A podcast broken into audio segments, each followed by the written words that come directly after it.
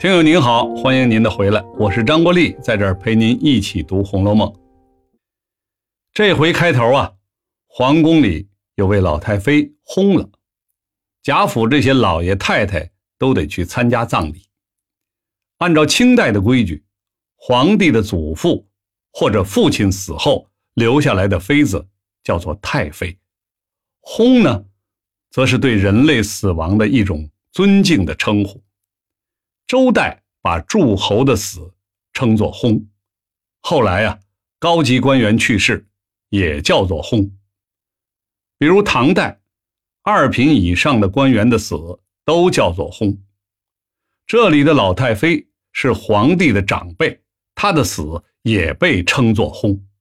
那些有爵位的人家都要为她的死守制。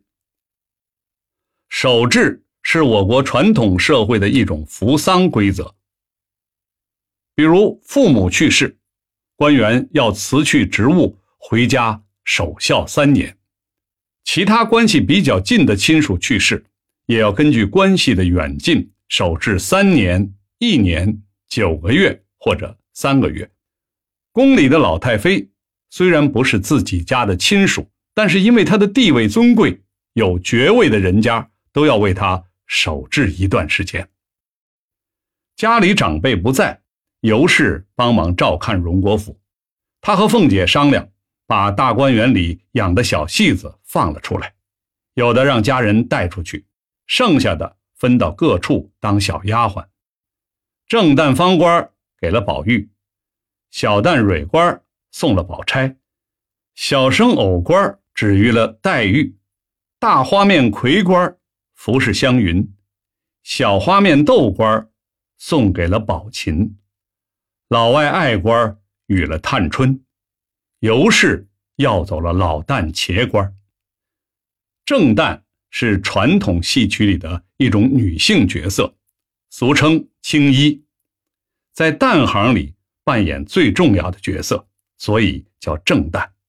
演的一般都是端庄、严肃、正派的人物。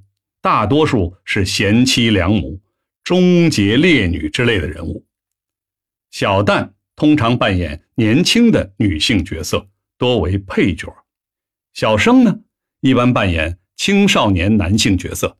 大花面也叫大花脸，戏曲行当生旦净末丑中净的一支，一般扮演地位较高、举止稳重的角色。小花面。一般扮演戏曲中小丑的角色，老外是传统戏曲生旦净末丑中末里头的一种，一般扮演作为配角的中年男性。老旦呢，大多数扮演的是老年妇女的角色。贾母等人参加皇室葬礼，需要在举办葬礼的地方住很久，就租了一间比丘尼修行的寺庙居住。比丘尼就是我们常说的尼姑，佛教把出家修行的男子称作比丘，女子称作比丘尼。家里大人不在，宝玉在大观园里自由自在的闲逛。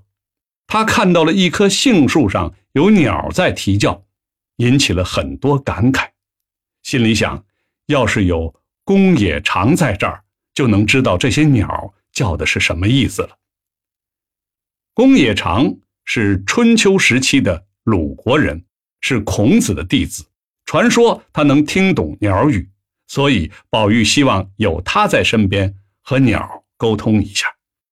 宝玉正想知道鸟叫的是什么，突然听到一阵争吵，原来是藕官在园子里烧纸钱，被一个老嬷嬷发现了，要惩罚他。老嬷嬷对藕官说。这是尺寸的地儿，不能随便乱来。尺寸地方就是指讲规矩的地方，尺寸在这儿是法度、规矩的意思。好了，我是陪您读《红楼梦》的张国立，咱们下次继续。